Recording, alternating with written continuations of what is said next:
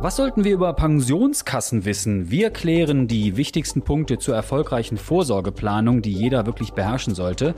Darüber spreche ich heute mit meiner Kollegin Carmen Schirmgasser. Mein Name ist Tim Höfinghoff und ihr hört Handel Zeitung Insights. Hallo Carmen. Hallo Tim. Schön, dass du hier bist bei uns im Podcast-Studio. Du äh, Pensionskassen, schon das Wort, das tönt ja so ziemlich anders als spannend, muss ich ehrlich sagen. Aber warum ist es dennoch so wichtig, dass wir darüber reden und jetzt einen Podcast darüber machen? Also logisch, Tim, ich gehe am Wochenende auch lieber Skifahren also mich mit Themen zu beschäftigen, die mich schlussendlich daran erinnern, dass ich alt werde. Okay. Oder zumindest älter.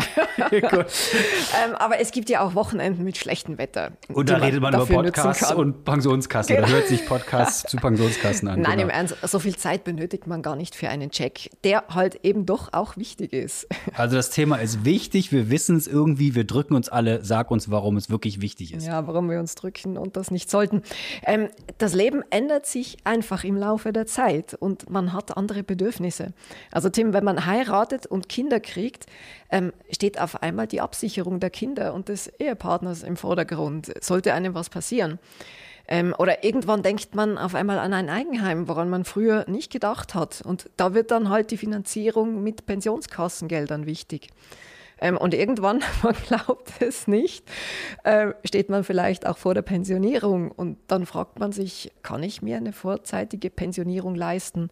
Ähm, geht sich das mit meinem Eigenheim nach der äh, Pensionierung überhaupt noch aus? Also das sind alles Fragen, die man lieber vorzeitig als zu spät beantwortet. Ja, okay. Und wir haben gerade schon ein bisschen darüber gesprochen, dass man sich so ein bisschen drum drückt um das Thema. Was sind so die klassischen Fehler, dass man damit zu spät anfängt oder wir alle so, so ein seltsames Halbwissen angeeignet haben und wissen, ja, ja, man müsste da was einzahlen, aber so genau weiß ich es auch nicht. Oder was sind so die größten Knackpunkte? Ja, die, die größten Knackpunkte sind natürlich wir selbst, dass wir denken, wir bleiben jung. Wir schieben das auf und irgendwann zu spät beschäftigen wir uns damit. Oder, oder interessieren uns vielleicht gar nicht dafür, ob wir Lücken haben, die wir schließen könnten oder sollten. Oder man überschätzt ganz einfach die Höhe der Rente äh, und unterschätzt, dass man heute viel länger lebt als früher. Ähm, oder es gibt auch das Problem, dass man vielleicht äh, nicht daran denkt, dass zu viel Geld äh, im Eigenheim gebunden ist von diesem Pensionskassengeld und damit dann zu wenig für die Pensionskasse per se übrig bleibt. Oder der, der Klassiker, Tim, wirklich der Klassiker, ähm, viele Frauen arbeiten Teilzeit und vergessen die Lücke im Vorsorgesystem. Immerhin 73 Prozent der Teilzeitarbeitenden sind Frauen. Und Frauen haben im Durchschnitt gemäß einer HSG-Studie 40 Prozent weniger in der zweiten Säule. Und das ist, wenn ich das mal in Zahlen äh, zusammenfassen darf, doch viel weniger. Also Männer erhalten im Durchschnitt 2300 Franken und Frauen dagegen 1300. Eben weil sie vielfach Teilzeit arbeiten. Diese Folge wird von Schroders Schweiz präsentiert. Schroders ist einer der ersten Vermögensverwalter, der in seinen Portfolios auch Naturrisiken berücksichtigt. Was der Schutz unserer Natur mit Geldanlage zu tun hat, erfahren Sie auf schroders.ch. Carmen, es ist also noch nicht zu spät. Man kann sich in jeder Lebenslage, in jeder Altersklasse, glaube ich, dann nochmal mit dem Thema Pensionskasse genauer beschäftigen. Das tun wir jetzt. Aber vielleicht nochmal einen kleinen Schritt zurück, bevor wir dann wirklich die Details besprechen. Wie ist das System in der Schweiz aufgebaut? Unsere Hörerinnen und Hörer in Deutschland und Österreich müssen jetzt kurz weghören, weil da ist es wieder ein bisschen anders. Ähm, aber nochmal ganz kurz, die drei Säulen und dann gehen wir in die anderen Themen. Ja, also die meisten haben es vermutlich schon mal gehört, aber einfach zur Erinnerung. Ähm, wir haben die erste Säule und diese dient zur Existenzsicherung. Also und sobald man das Rentenalter erreicht hat, dann hat man Anspruch auf diese Leistungen aus der AHV. Nur, das ist die Crew daran, äh, die reichen nicht zur Existenzsicherung. Und dann gibt es noch die zweite Säule. Genau, Tim. Ähm, das Ziel der zweiten Säule, die auch berufliche, berufliche Vorsorge genannt wird, ähm, ist, dass der gewohnte Lebensstandard gedeckt wird. Also und ähm, die ergänzt die Leistungen aus der ersten Säule. Und da sind Arbeitnehmer ab einem Jahreseinkommen von 22.000 Franken 050 obligatorisch daran versichert. Mhm. Und dann gibt es noch die dritte? Genau, die dritte, die ist allerdings freiwillig. Und das Ziel der dritten Säule ist, dass äh, individuelle Vorsorgelücken aus den ersten beiden Säulen gedeckt werden sollen. Und zudem das ist auch äh, nicht ganz unwichtig, profitiert man davon äh, Spar- und Steuervorteilen. Okay, jetzt hätten wir die drei Säulen besprochen. Das hätten viele von uns vielleicht noch einigermaßen so hinbekommen. Aber was jetzt wichtig ist, worauf sollte man denn jetzt wirklich konkret achten? Vielleicht kannst du mal im Überblick erklären, was man wirklich jetzt mitnehmen sollte aus diesem Podcast sozusagen zum Thema Pensionskasse. Ja, ganz, ganz short, ganz strikt. Ähm, je früher, desto besser. Ähm, ganz, ganz simpel. Äh, wir sollten uns schon frühzeitig damit äh, beschäftigen. Dann, äh, je weiter weg die Pensionierung ist, desto mehr Risiken kann man eingehen. Also sprich, man kann auch äh, äh längerfristig in Aktien oder Obligationen äh, ähm, sich engagieren. Dann ähm, auch noch ein wichtiger Punkt, dass man eine gute Pensionskasse auswählt, beziehungsweise auswählen kann man ja nicht, aber dass man die Pensionskasse äh, sich anschaut.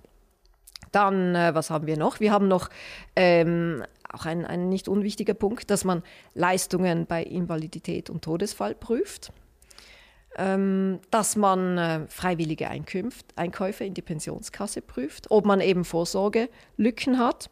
Und dann, was ich schon angesprochen habe, ähm, wer Teilzeit arbeitet, sollte einfach besser vorsorgen. Okay, das wären jetzt immer die, die Must-Haves sozusagen. Reden wir mal konkret über die ein, einige Punkte, die du jetzt aufgebracht hast. Also der freiwillige Einkauf in die Pensionskasse. Das habe ich in der Vorrecherche, auch durch deinen Artikel, den ich schon gelesen habe, gelernt, dass das ein wichtiger Punkt ist, den viele nicht so richtig verstehen. Worum geht es da und was soll ich da genau machen, wenn es um einen freiwilligen Einkauf in die Pensionskasse mhm. geht? Also da hat man zwei Vorteile dabei. Zum einen kann man die Altersvorsorge verbessern. Denn äh, klar, je mehr Vorsorgekapital in der Pensionskasse angespart ist, desto mehr Geld ist fürs Alter vorhanden. Und zum anderen, das ist auch ein sehr schöner Punkt, finde ich, äh, ist das Steuersparpotenzial beträchtlich. Macht Denn Sinn. genau, bei einem späteren Bezug muss man das Kapital zwar versteuern, allerdings zu einem reduzierten Satz und getrennt vom übrigen Einkommen. Also nochmal, das Steuersparpotenzial ist äh, wirklich hoch. Und wie sehen jetzt die Vorteile da konkret dann aus? Mhm. Also der große Vorteil besteht darin, dass die Einzahlungen in der Steuererklärung wirklich in vollem Umfang vom steuerbaren Einkommen abgezogen werden.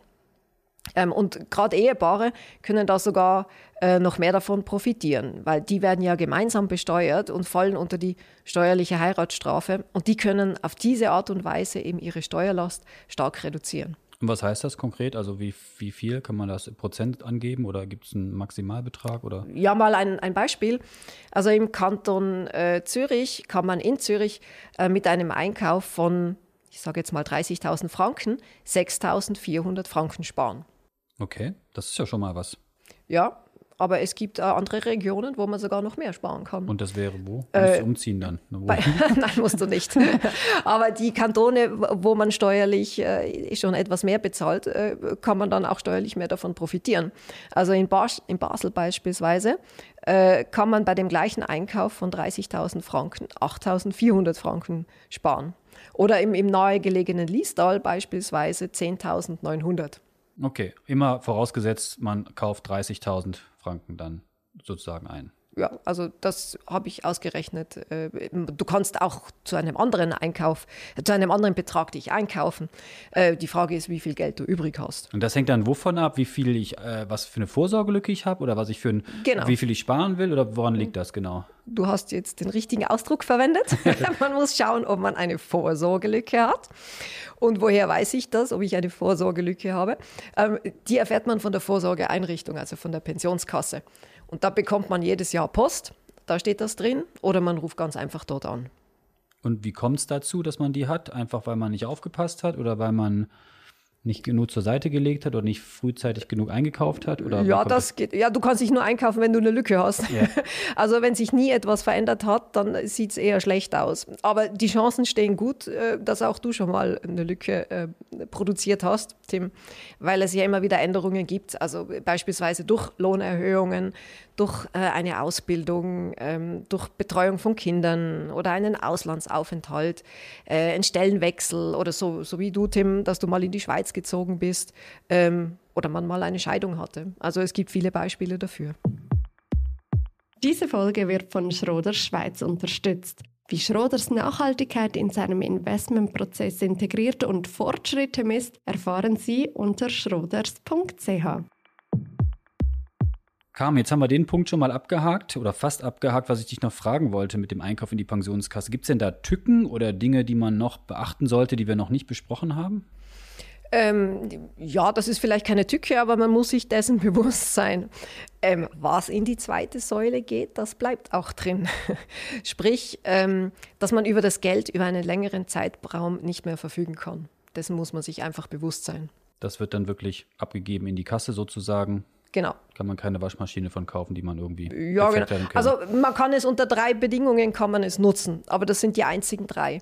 Ähm, wenn du dich selbstständig machst, ähm, wenn man damit äh, selbstbewohntes Wohneigentum kauft ähm, oder definitiv ins Ausland zieht. Und da gibt es dann auch noch ähm, äh, eine, äh, eine Einschränkung, deren man sich bewusst sein muss.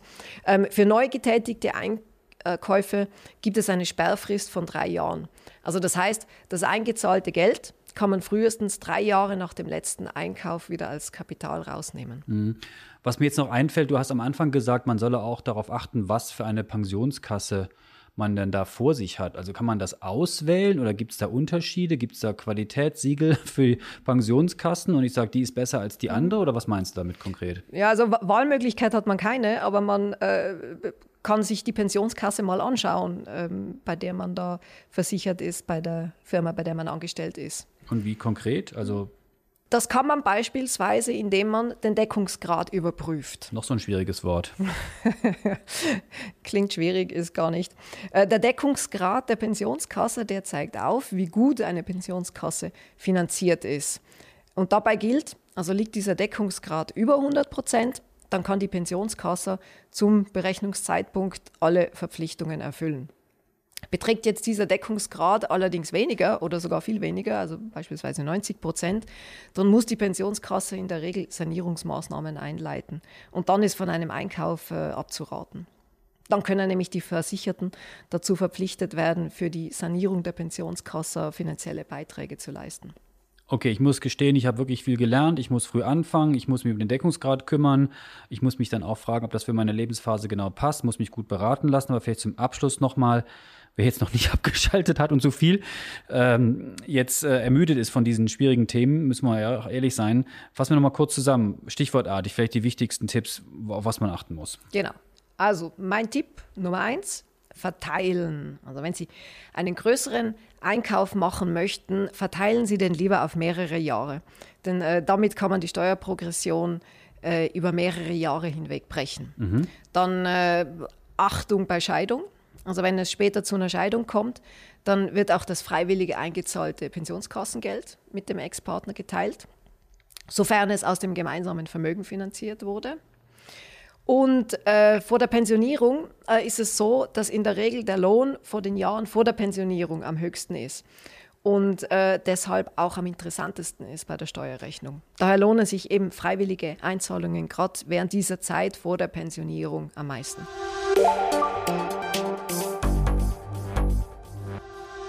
Carmen, danke für deine Insights. Es war sehr spannend. Mehr Infos zum Thema auf handelszeitung.ch. Du betreust das Thema ja sehr ausführlich, hast auch viele Artikel dazu geschrieben und viele Analysen gemacht. Ich werde gleich nach Hause gehen und mir erstmal den Deckungsgrad nochmal ganz genau anschauen meiner Pensionskasse. Und was ich noch äh, euch, die uns zuhören, sagen möchte, was ist denn eure Meinung zum Thema eigentlich? Habt ihr noch Fragen? Habt ihr Inputs, Themenideen für unseren Podcast? Dann schreibt uns doch an podcast.handelszeitung.ch.